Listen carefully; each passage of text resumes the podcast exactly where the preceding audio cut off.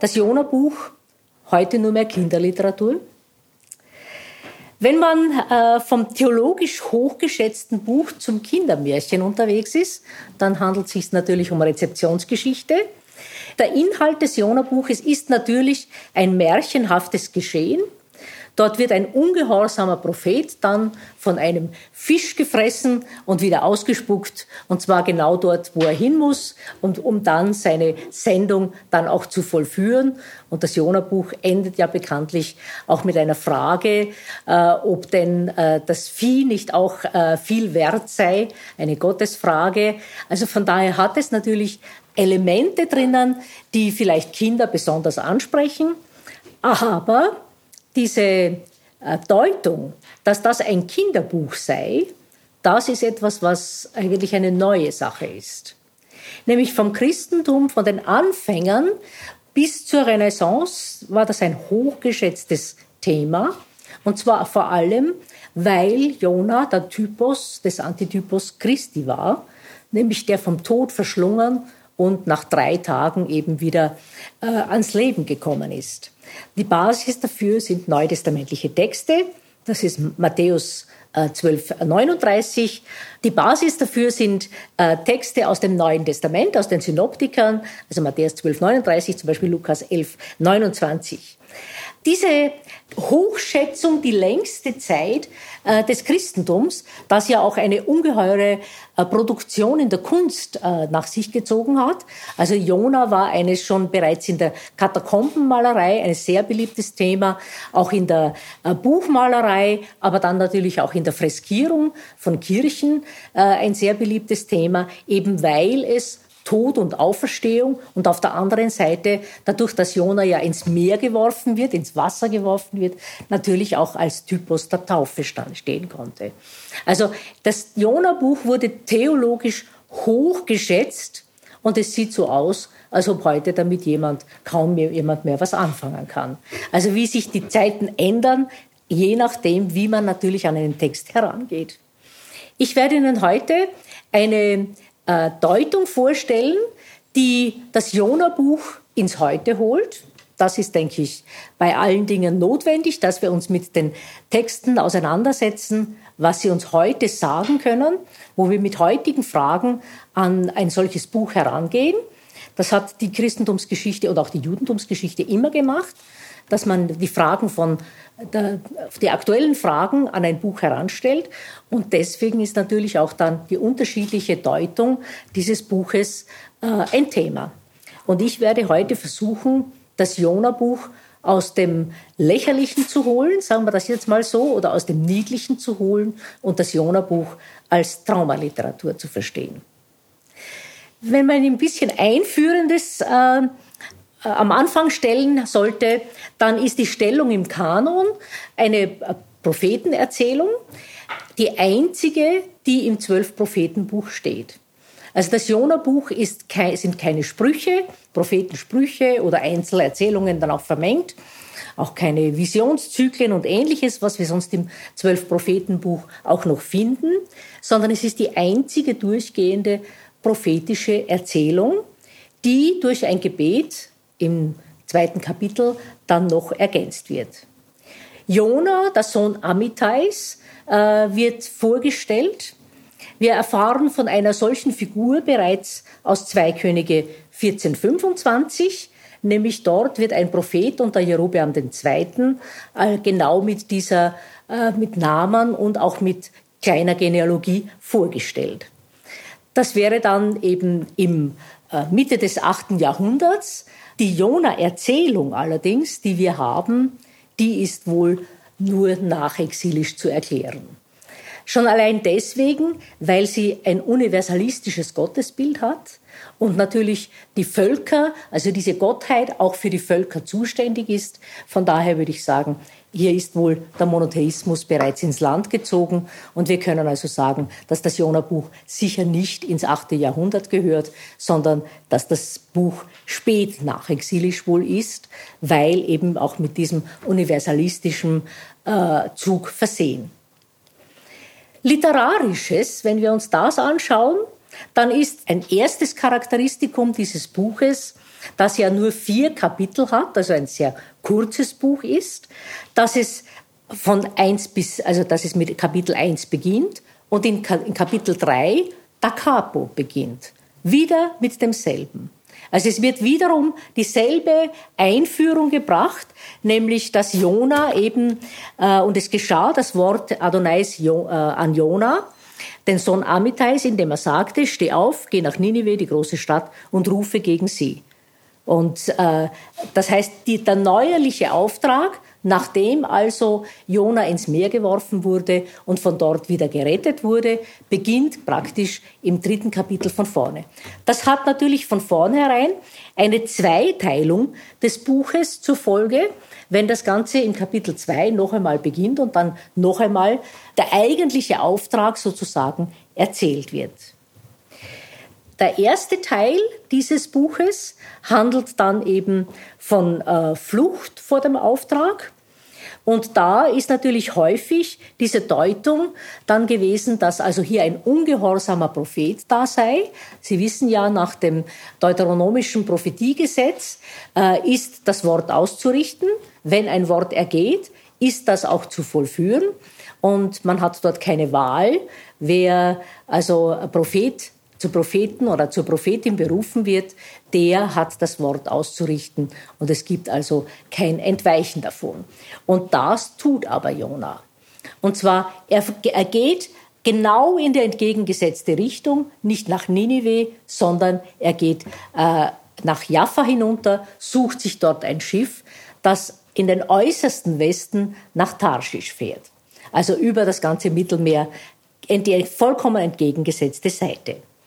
Und diese Flucht vor dem Auftrag äh, ist hier äh, in Kapitel 1 dann auch äh, ausgeführt, nämlich dass diese Flucht eben kaum äh, Erfolg hat, diese Flucht wird dann ja dadurch, dass ein großer Sturm auf äh, das Meer geworfen wird und äh, das Schiff nicht mehr weiterkommt und Jona damit natürlich der Flucht entgehen muss, äh, wird dann ja äh, fortgesetzt damit, dass äh, letztendlich die Seeleute zwar alles tun, um Jona zu retten, Sie versuchen an Land zu kommen und sie versuchen äh, durch Gebete das Meer zu besänftigen, jeder zu seinem Gott.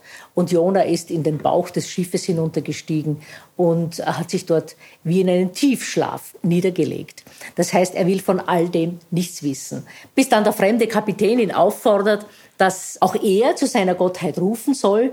Und äh, die Sache geht ja dann so aus, dass das Los geworfen wird und das Los auf Jona fällt, dass er die Ursache dieses Sturmes ist und äh, er selber, als das dann klar ist, er selber sagt, werft mich ins Meer.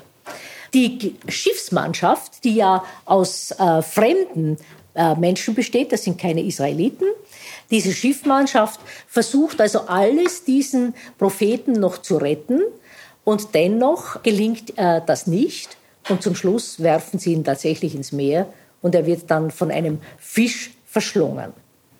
Das ist also das erste Kapitel. Dieser Fisch, äh, nachdem er ihn verschlungen hat, ist dann der Ort, wo Jona dieses Gebet äh, an Gott richtet. Und aufgrund dieses Gebetes wird er dann tatsächlich wieder ausgespien. Und zwar diesmal geht wiederum das Wort dann Adonais an Jona und diesmal geht er tatsächlich nach Ninive. Also das wäre so der erste Teil und der zweite Teil wäre dann eben der Auftrag, den er dann wirklich erfüllt. Allerdings muss man dazu sagen, in einer sehr einfachen Art, nämlich noch 40 Tage und Ninive wird untergehen, also ohne große Werf. Und dennoch bekehren sich die Niniviten auf Anhieb. Also vom kleinsten bis zum größten hofft man, dass das noch abwendbar ist. Und man äh, fastet und demütigt sich. Und damit wird tatsächlich dann das Strafgericht über Ninive abgewandt und Gott reute sein Vorhaben. So endet das dritte Kapitel. Und im vierten Kapitel geht dann Jona aus der Stadt hinaus, um zu sehen, was nun tatsächlich nach diesen 40 Tagen geschieht. Ob also tatsächlich die Ankündigung wahrgemacht wird, was ihn ja eigentlich dann zu einem wahren Propheten machen würden. Denn ein, das prophetische Wort äh, zeigt sich ja darin, dass es eintrifft nach Deuteronomium 18. Und das ist dann gerade nicht der Fall, weil Gott sich dieser Nineviten erbarmt. Und äh, das wird dann zum großen Ärgernis Jonas, der also das nicht verstehen kann. Und äh, das vierte Kapitel ist letzten Endes ein theologischer Diskurs äh, mit Gott und der ihn dann einen Schattenspender wachsen, wachsen lässt und der dann auch verdorrt und der ist ihm sehr leid und dann will er sterben, äh, weil das also auch nicht mehr klappt. Und der Todeswunsch, der zweimal im vierten Kapitel kommt, äh, ist also begleitet, also hier diese Jona-Figur, die eigentlich im vierten Kapitel fast tragisch ist. Der kann nicht mit, mit der Gnade Gottes, die er also auch für die Neneviten bereithält. Und das Buch endet mit einer Frage. Ist es recht, nicht? Also, dass das so ist. Und mir soll nicht, dir ist es leid um den Rizinus und mir soll nicht leid sein um die vielen Menschen von Ninive und auch das viele Vieh. Diese Frage steht am Schluss. Man kann diese, diesen Text natürlich deuten, dass das eine Satire ist auf einen Propheten. Ein Prophet, der also nicht tut, was Gott will, der missmutig ist, wenn Gott äh, äh, sich rettend zuwendet. So ist auch die traditionellen Deutungen, die derzeit oder die heute im Umlauf sind, meistens der Fall. Eine Erzählung über Gottes Heilswillen für die Völker. Teils wird das sogar antijüdisch ausgelegt, so quasi der, äh, der sture jüdische Prophet sozusagen, der die universalistische Ausweitung dieses, äh, dieser Gottheit nicht akzeptieren kann. So quasi nur das Volk Israel ist seiner Gnade würdig und nicht alle, die also auf der Welt sind und schon gar nicht Ninive, einer der großen Feinde natürlich des, äh, des Volkes Israels. Also diese Auslegung, dass es einerseits eine Satire ist und andererseits eben ein unwilliger Prophet hier da ist, das hat durchaus seine antijüdischen Aspekte, die man dann auch herauslesen muss. Wenn wir noch mal zum, zum Literarischen zurückkehren, dann ist äh, die Frage dann, also als zweites Charakteristikum wären die vielen Fragen, die im Jona-Buch vorkommen, wo Hoffnung teilweise ausgedrückt wird. Vielleicht ist er, ist er gnädig, nicht? Also immer wieder Fragen, wo die Barmherzigkeit Gottes hinterfragt wird und ob tatsächlich eben sein Wille jetzt zum Untergang da ist oder ob eine Wende möglich sei. Und zum Schluss ist eben die Frage, ob äh, Jona recht hat. Also Fragen begleiten dieses Buch durch. Und es gibt dann noch ein weiteres Charakteristikum, das sogenannte Leitwortstil. Und das ist auch etwas, was natürlich zum Kinderbuch beiträgt, denn im Jona-Buch ist alles groß. Also es ist die Stadt groß, es ist die Bosheit groß, es ist alles groß, was nur irgendwie bedrohlich ist, nicht? Also äh, diese Überdimensionierung, die wir durch die ganze Erzählung hin vor, äh, feststellen können. Es gibt, es ist all, es ist viel Böses da, die Furcht, die immer wieder kommt. Es kommen sehr, sehr viele Vokabeln immer wieder vor. Dieser Leitwortstil ist ja schon äh, lang und groß beschrieben worden. Hans-Walter Wolf zum Beispiel hat das auch gut beschrieben, bereits ist oft gesehen worden. Also, dass das Buch so viele immer Wiederholungen äh, hat, so dass also hier natürlich mit diesem Leitwortstil eine Theologie aufgebaut wird und auch Zusammenhänge unter den einzelnen Kapiteln hergestellt werden. Das nimmt man natürlich nur wahr, wenn man diese Leitworte konsequent gleich übersetzt. Und das ist meistens in den offiziellen Bibelübersetzungen ja nicht der Fall. Denn gutes Deutsch ist bekanntlich nicht, indem man in, in, zwei Sätzen dann siebenmal das gleiche Wort verwendet. Nicht? Da ist dann äh, natürlich die, die Synonymen sollten dann eingesetzt werden. Aber wahrnehmen tut man das eben nur, wenn man konsequent eine einzige Vokabel immer gleich durchübersetzt. Und dieser durchgängige Leitwortstil, der also die Kapitel auch untereinander verbindet, der fehlt dann fast in Kapitel 2. Das Gebet, das durchaus auch äh, solche Vokabel einbauen könnte, tut es nicht. Das ist also von einer anderen Sprache geprägt.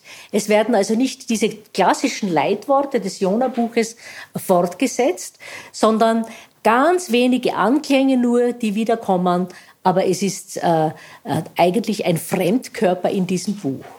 Und deswegen hat man häufig gesagt, dass das Jona-Buch also nicht aus einem Guss sei, dass also zumindest äh, dieses Kapitel später eingefügt worden sei, dass also in eine Erzählung ein äh, poetisches Gebet eingebaut worden sei. Das gibt es ja häufig, in der, gerade in der in der nachexilischen Literatur wird häufig in Erzählungen werden Gebete eingebaut. Denken Sie zum Beispiel in Genesis 24, wo der, der, der, der Knecht betet, nicht? Oder äh, Jakob, äh, bevor er Esau begegnet. Also dort werden Gebete eingestreut, teilweise auch lange Gebete eingestreut und äh, nicht nur gesagt, dass er betet, sondern tatsächlich dieses Gebet auch zitiert. Also das ist durchaus eine äh, Form, eine literarische Form, die wir auch außerhalb der Prophetie finden und äh, die auch wohl ein Charakteristikum von späten Texten darstellt. Man kann dieses Gebet aber auch durchaus, wenn man es nachexilisch ansetzt und eben in diesem Kontext sieht, dass es auch andere Texte gibt, wo Gebete eingefügt sind, dann muss man nicht unbedingt sagen, dieses Gebet kann nicht im ursprünglichen Buch gestanden haben, wenngleich es immer noch suspekt ist, weil der Leitwortstil unterbrochen wird. Also von daher würde ich mich da nicht darauf einstellen, dass man das genau festlegen kann, ob dieses Gebet nicht später ist und später dazugekommen ist. Häufig wird aber auch umgestellt oder es werden zwei Geschichten angenommen, zum Beispiel eben, dass man äh, die Seeleute äh, mit einer eigenen Geschichte versieht oder dass umgestellt wird, dass Jona äh, erst spät aus der Stadt hinausgeht und, äh, und nicht sofort nach äh, Kapitel 3 aus der Stadt hinausgeht. Also da gibt es häufige Umstellungen, literarkritische Manipulationen. Wer sich da kundig machen möchte, der sollte den großen Kommentar von Peter Weimar, einem klassischen Literarkritiker, lesen. Ich bin der Meinung, dass das Buch so wie es ist durchaus Sinn macht, mit der Frage eben, wie weit das Gebet original ist, der Text würde auch einen Sinn machen, wenn man das Gebet herausnimmt. Also dann ist einfach, der Jona wird verschluckt von diesem Fisch und dann wird er ausgespien äh, vom Fisch.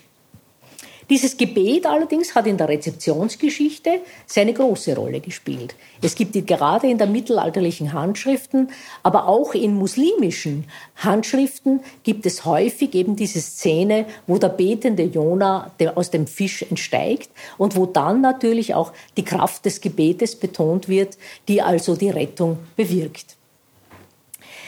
Soweit also eine traditionelle Deutung, nur damit Sie das ein bisschen einordnen können. Ich lese das Buch ziemlich anders. Und zwar diese quasi äh, satirische Erzählung lässt sich völlig anders deuten und holt natürlich damit das Jona-Buch von einem reinen Kinderbuch weg und gibt ihm eine theologische Relevanz für heute.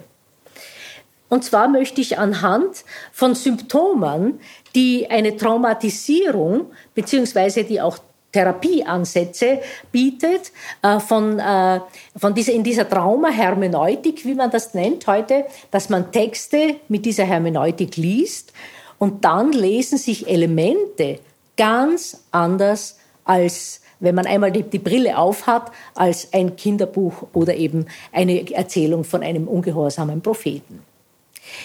Da müssen wir uns zuerst bewusst machen, dass es ein, einen einzelnen Propheten gibt im Jona-Buch, der aus Israel kommt und der von seiner Gottheit die Zumutung erlangt, dass oder erhält, dass er als Einzelner in das Zentrum der assyrischen Macht gehen soll. Ninive ist die Hauptstadt der Assyrer und bekanntlich haben die Assyrer äh, nicht nur das Nordreich zerstört, das sich nie mehr davon erholt hat, sondern sind im Südreich äh, so weit gegangen, dass faktisch fast alles dem Erdboden gleichgemacht wurde. Denken Sie an Lachisch oder ähnliches, nicht? Also diese Ostraka, die uns ja darüber auch erzählen. Und wahrscheinlich hat man dann in allerletzter Minute einen neuassyrischen Vasallenvertrag unterzeichnet und damit konnte man zumindest Jerusalem retten.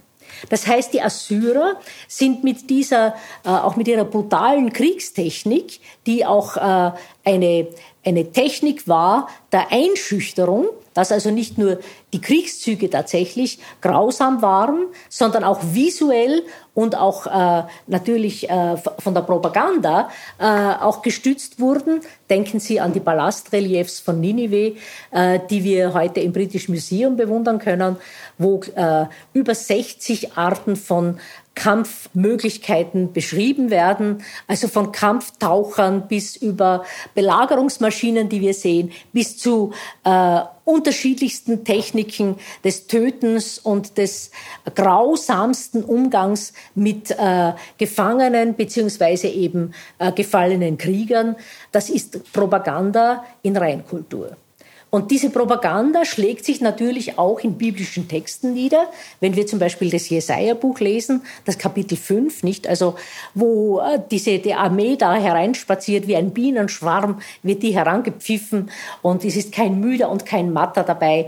Also, es ist eine, eine Armee, äh, die kommt und die einem wie eine Walze überrollt. Und letzten Endes sind die Assyrer zum Symbol des Feindes aus dem Norden geworden, obwohl die zweite große Feindmacht, die Babylonier, ja, die ja dann tatsächlich Jerusalem zerstören, ja mit den Assyrern nichts zu tun haben, sondern im Gegenteil die Assyrer beerbt haben und das Reich zerstört haben, das Neuassyrische. Aber dennoch wird zum Beispiel bis ins Judith-Buch hinein, das also ein halbes Jahrtausend fast später ist, äh, wird, werden die Assyrer als der Feind im Norden dargestellt.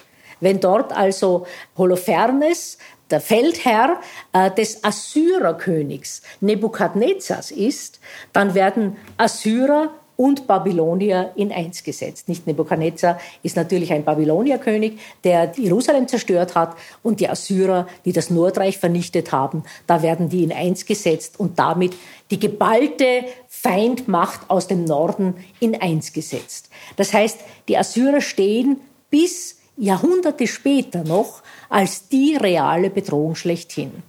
Wo Jona also hingeschickt wird, ist das Zentrum des imperialen Feindes. Und zwar die Hauptstadt jenes Großreiches, das sich immer weiter ausdehnt und das mit einer ungeheuren äh, militärischen Kraft faktisch den ganzen vorderen Orient einnimmt und in dieses eine Zentrum, äh, das Zentrum der imperialen Macht, wird ein äh, Prophet geschickt, der einem Volk entstammt, das unterworfen worden ist. Also wenn Sie mal diese Szenerie sich so vorstellen und in diesem, äh, äh, das ist natürlich ein, ein Ansatz, der mit Colonial Studies zusammenhängt, nicht? Also einer aus der Provinz geht in das Zentrum der Macht, noch dazu einer, der bereits besiegt worden ist, aus einem Volk, das besiegt worden ist. Und wenn Sie äh, diese Situation sich bewusst machen, dann ist es eben nicht mehr eine, eine gewöhnliche Flucht, äh, dass er nach Tarschisch geht, sondern dann muss man wissen, welche Zumutung es ist, wenn Jona in das Zentrum der Macht geschickt wird, um diesem Zentrum der Macht den Untergang anzusagen. Man würde es meinen, es ist klar, dass dieser Prophet das nicht überleben wird. Und gehört wird er schon gar nicht, wenn er aus einem Volk kommt, das also ein unterworfenes Volk ist und daher auch keine Macht mehr hat und das im Zentrum der Macht.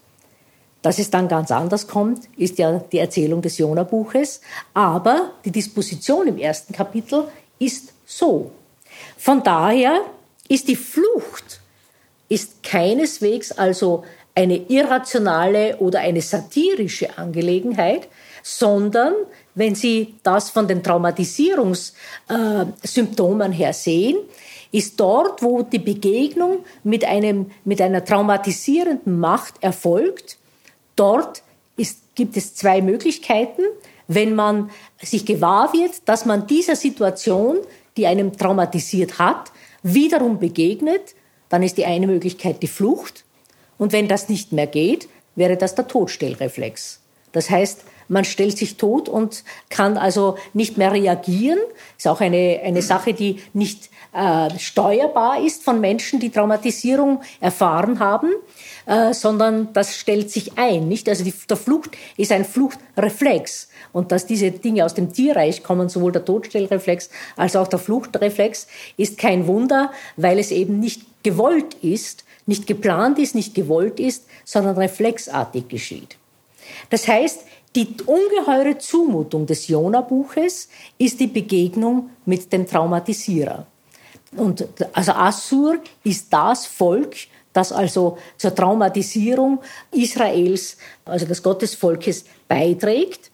Und von daher ist es auch kein Wunder, dass das Deutewort groß überall da ist, nämlich die Überdimensionierung und natürlich auch Stereotypisierung des imperialen Traumaverursachers. Auch das ist eine ganz typische Reaktion von traumatisierten Menschen, dass sie äh, das Erlebnis beziehungsweise derjenige, der das verursacht hat, diese Traumatisierung, dass das überdimensioniert wird. Das heißt, es ist unüberwindlich Wer eine Traumatisierung erfahren hat, der wird das immer vermeiden. Man wird den Ort vermeiden, man wird die Begegnung natürlich, die Wiederbegegnung vermeiden. Und vor allem ist das alles unüberwindlich, was damit verbunden ist. Damit also die, das Große dieser Stadt und dass alles groß ist im Jona-Buch, ist also kein Zufall und kein Kindermärchen, sondern hängt genau mit dieser äh, Symptomatik zusammen die Vermeidung von Orten so und so und natürlich auch eine Panikreaktion dann, wenn äh, die Begegnung wieder ansteht, die also ganz äh, in einer Flucht enden kann, und zwar in die vollkommen entgegengesetzte Richtung. Das ist kein ungehorsamer, kein feiger, kein unwilliger Prophet, sondern es ist eine schlichte Panikreaktion. Und genau dasselbe haben wir mit diesem sogenannten Freezing, das wäre also dieser Todstellreflex als Gegenteil natürlich der Fluchthandlung, wo nichts mehr möglich ist. Wenn er am Meer ist, ist keine Flucht möglich außerhalb des Schiffes und deswegen steigt er eben hinab bei diesem lebensbedrohlichen Sturm und stellt sich letzten Endes tot. Es ist also nicht einer, der hinabsteigt und so tut, das geht mich alles nichts an, ich schlafe jetzt mal ein, äh, ein Stündchen, sondern es ist ein Reflex genauso wie die Flucht, dort wo er nicht mehr entkommt, stellt er sich tot.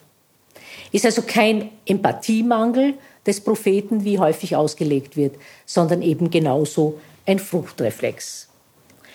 Der große Fisch, der dann kommt, kann natürlich einerseits als Bedrohung gesehen werden, da er ihn ja verschlingt. Das ist natürlich eine Bedrohungsszenerie. Auf der anderen Seite, dass dieser Fisch dann ihn aus, wieder ausspeit, ist ja ein, ein, ein Wunder, könnte man sagen, das natürlich von Gott bewirkt wird. Aber dieser große Fisch äh, kann also hier durchaus eine Retraumatisierung wieder verursachen, wenn er also hier noch verschlungen wird bei diesem Auftrag. Also er entkommt dem nicht und er wird dann noch äh, eine größere Gefahr sozusagen gebracht, dass er hier nicht nur ins Meer geworfen wird. Diesen Sturm kann niemand ohne Schiff überleben. Und dann kommt noch dazu der Fisch, der ihn frisst. Also wenn er ihn auffrisst, der Fisch, dann war es das für Jona. Nicht? Also, dass er in diesem Fisch dann lebt und dass dieser Fisch zum U-Boot wird, ist ja dann eine andere Sache. Diese Gefahr der Retraumatisierung durch eine Zwangskonfrontation durch den Traumaverursacher ist gerade in der Traumatherapie häufig beschrieben worden dass also eine zu frühe Konfrontation mit zum Beispiel Verbrechensopfer, die äh, mit Tätern konfrontiert werden, dass das eine ganz, ganz, ganz lange Arbeit braucht, bis Menschen überhaupt fähig sind. Das kann man nicht anordnen, sondern das muss langsam passieren, sonst ist die Gefahr einer Retraumatisierung, als dass das, das wiederkommt und noch verstärkt wird, umso größer. Das heißt, die Annahme, des prophetischen Auftrags dann in Kapitel 3 ist also dann klar, dass er das annimmt. Er stellt sich dieser Begegnung, weil offensichtlich Gott es nicht anders will, nicht indem er ihn, also er aus diesem Fisch errettet und ihn dann wiederum äh, nach Ninive schickt. Aber der Auftrag, der dann ausgeführt wird, wird dann ziemlich anteilsnahmslos ausgeführt. Wenn er also nur hineinstreit, durch die Stadt geht, in die Stadt hineingeht und dann ruft eben Ninive wird untergehen, es wird weder groß erklärt, warum, äh, noch äh, wird erklärt, dass hier äh, welche Gottheit das überhaupt anordnet oder ähnliches. Und auf diesen ganz, ganz einfachen Satz hin bekehrt sich Ninive. Aber dass das also nicht mit Werf geschieht, also dass dieser Prophet also nicht in die, in die Stadt des Traumaverursachers hineingeht und mit großen Emotionen hier, wie zum Beispiel ein Amos, nicht um Umkehr hier äh, ringt, das versteht sich wohl aus dieser Situation heraus. Also es ist ein Prophet, der durchaus Gottes Auftrag durchführt, allerdings nur so weit er kann, könnte man sagen. Also es ist ein verwundeter Prophet und nicht einer, der also frisch dorthin geht oder wie ein Jesaja sagt, sende mich. Nicht? Also das wäre eine ganz gegenteilige Figur hier. Und dennoch führt er es aus. Wenn wir dann äh, mit diesem dritten Kapitel, wo er dann die Stadt betritt, dann sehen wir hier, dass eine Neukodierung äh, von Konstellationen, von Orten und Personen eintritt. Das ist zum Beispiel eine Sache der Traumaaufarbeitung. Was also Traumatherapeuten tun, dass sie also diese Orte, die mit diesem Trauma verbunden sind, einen neuen Sinn geben, eine neue Deutung geben und damit eben wieder eine Betretung von Räumern oder eben auch eine Begegnung mit Menschen oder auch eben diese Schlüsselreize, die ja auch auftreten können, zum Beispiel, dass Geräusche gewisse Panikreaktionen auslösen, Gerüche eine Panikreaktion auslösen, Farben, zum Beispiel blitzendes Licht oder ähnliches, nicht? Also, die alle mit diesem Ort der Traumatisierung verbunden sind, dass hier eine Neukodierung stattfindet, indem hier also er wieder diese Stadt, also in diese Stadt betritt und damit sich einer Neubegegnung mit diesem Traumaverursacher stellt. Wenn Jona sich dann nach getaner Tat, die ja nicht sehr mit großen Anstrengungen verbunden war, aber die psychische Anstrengung dahinter ist wohl eine ganz andere als äh, das, was er dann tatsächlich sagt. Wenn er sich dann am Schluss den Tod wünscht, so ist das eigentlich auch eine ganz typische Reaktion, die bei Traumatisierten zu erkennen ist nämlich eine Erschöpfungsdepression, die desomatisiert. Dass der Mensch also nicht mehr fähig ist dann äh, und sich nur mehr den Tod wünscht. Also, dass das zu viel ist einfach, nicht? Also, dass die, diese Reizüberflutung, die eine Traumatisierung ja äh, verursacht, äh, dass die äh, daran endet, dass äh, der Mensch nicht mehr weiterleben will. Und da wäre also dieser Todeswunsch eben nicht ein sogenannt auf Österreichisch gesagt ein zwiderner Prophet, das also die, die Barmherzigkeit Gottes nicht akzeptieren kann und von daher eben eine, ein Prophet ist, der nicht selber sich den Tod wünscht, weil er quasi nicht akzeptieren kann, dass die Gottheit auch andere Völker in sein Heil mit einbezieht, sondern es ist einer, der sich diesem Traumaverursacher gestellt hat und davon wirklich erschöpft ist, könnte man sagen. Es ist also kein unbarmherziger und uneinsichtiger Prophet, von dem uns hier erzählt wird, sondern einer, der an der Retraumatisierung gerade noch vorbeischrammt, beziehungsweise der diese Traumatisierung noch lange nicht äh, überwunden hat.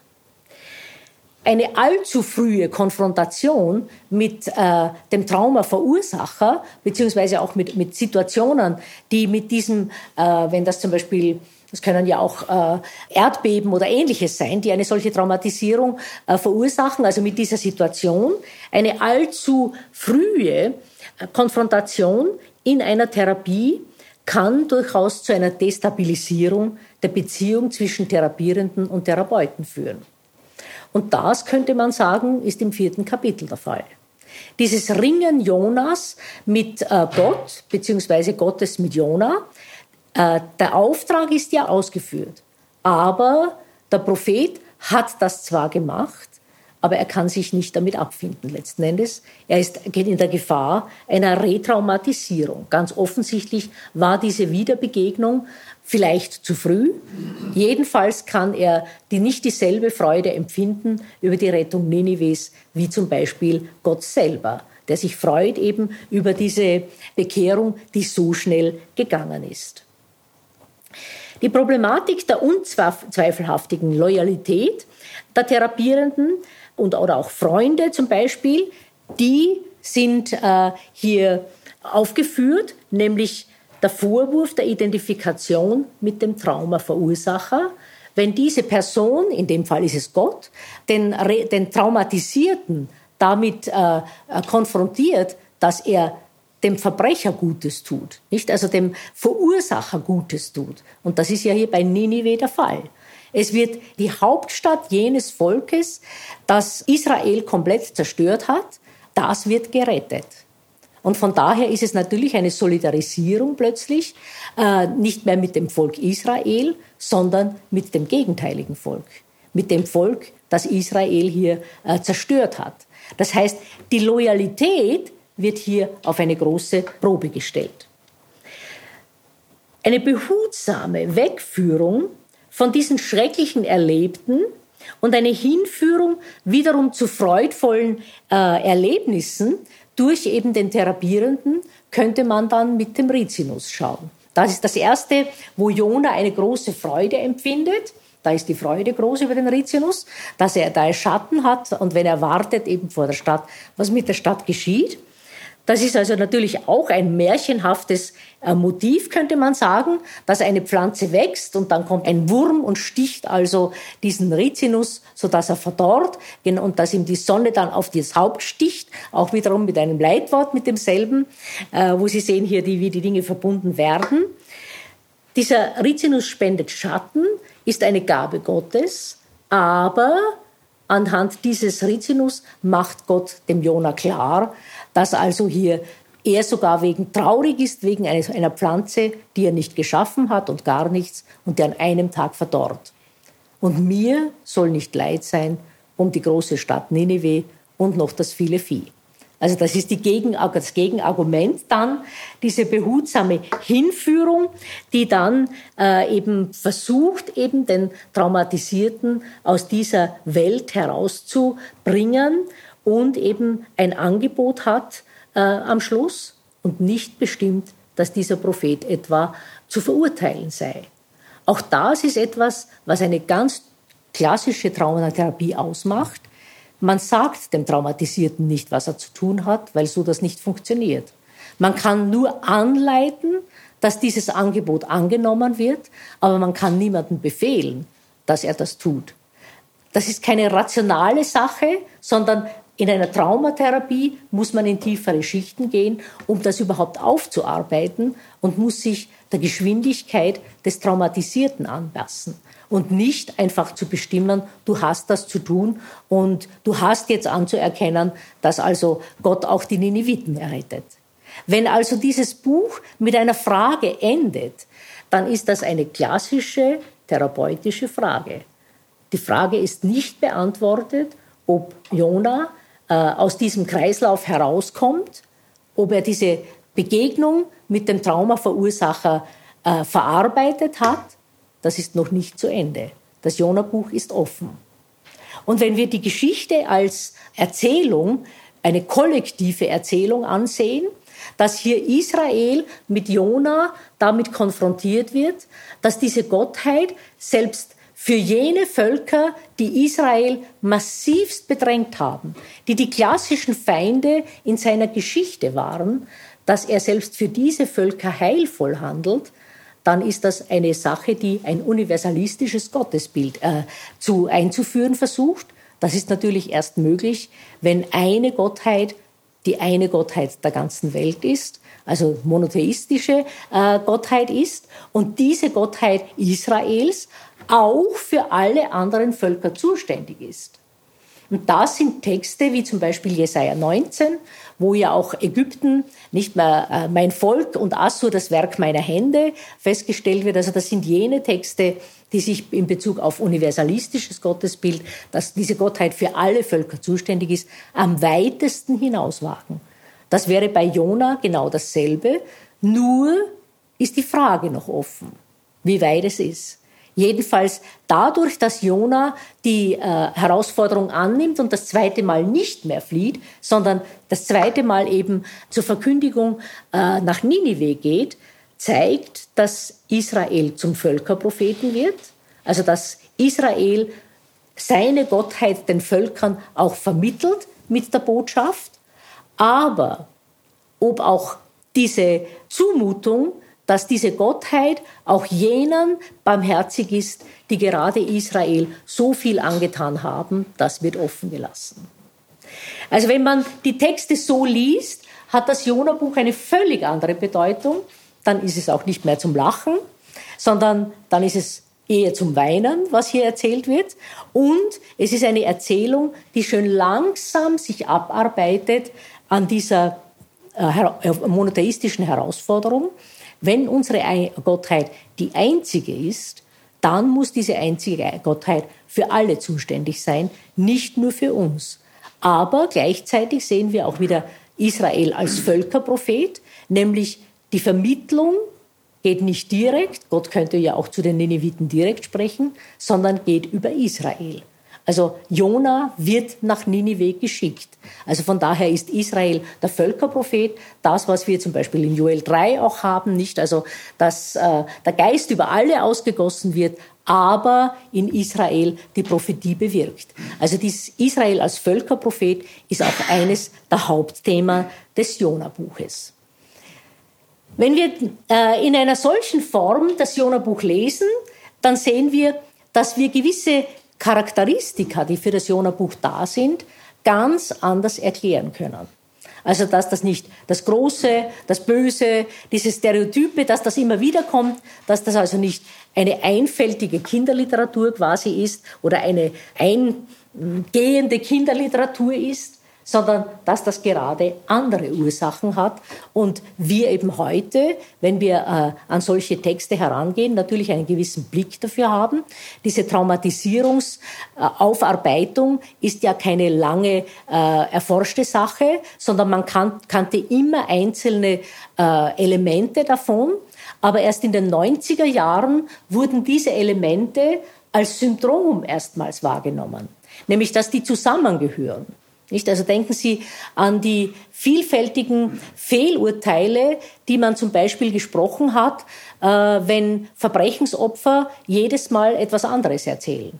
Und zwar gerade deswegen, weil die keine Erinnerung herstellen können, keine durchgehende, sondern es kommen immer wieder Erinnerungen, die aufpoppen und das sind immer wieder andere. Und von daher ist es nicht möglich.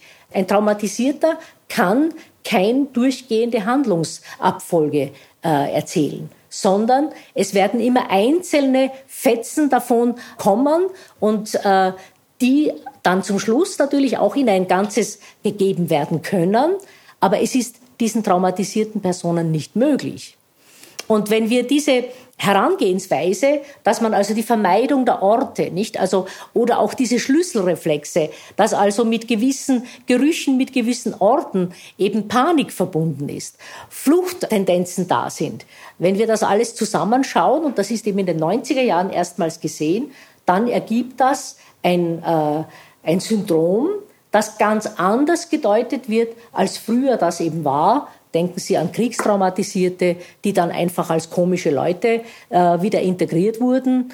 Äh, denken Sie an die Zitterer im Ersten Weltkrieg oder ähnliches, nicht? Oder äh, vielleicht haben Sie selber Erinnerungen sogar noch an Personen, die den Zweiten Weltkrieg erlebt haben und eben in gewissen Situationen absonderlich waren. Das sind natürlich klassische Kriegstraumatisierungen. Man hat diese Symptome aber nicht als Syndrom gesehen, das zusammengehört. Und von daher haben wir heute einen anderen Zugang dazu. Diese Hermeneutik der Traumatisierung wurde erstmals am Jeremia-Buch durchgeführt. Kathleen O'Connor hat äh, dieses Buch über das Jeremia-Buch geschrieben, wo gerade äh, das Buch ja keinen durchgängigen Erzählfaden hat, sondern immer wieder alles immer wieder kommt.